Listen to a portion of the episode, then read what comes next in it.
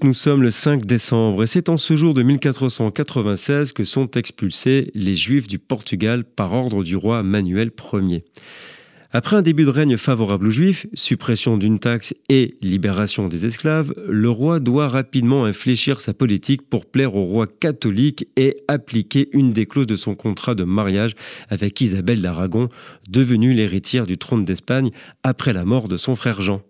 Selon cette clause, tous les habitants du Portugal doivent obligatoirement être chrétiens. Un décret d'expulsion sera alors promulgué ce jour, le 5 décembre 1496. Ne souhaitant aucunement le départ des Juifs, le roi les contraint à la conversion. En compensation, ces nouveaux chrétiens reçoivent la garantie, limitée dans le temps, qu'aucune enquête ne serait menée au sujet de leur vie privée. Durant tout le règne de Manuel Ier, ceux qui le souhaitent peuvent ainsi continuer à pratiquer leur ancien culte clandestinement sans risque d'être inquiétés par les autorités.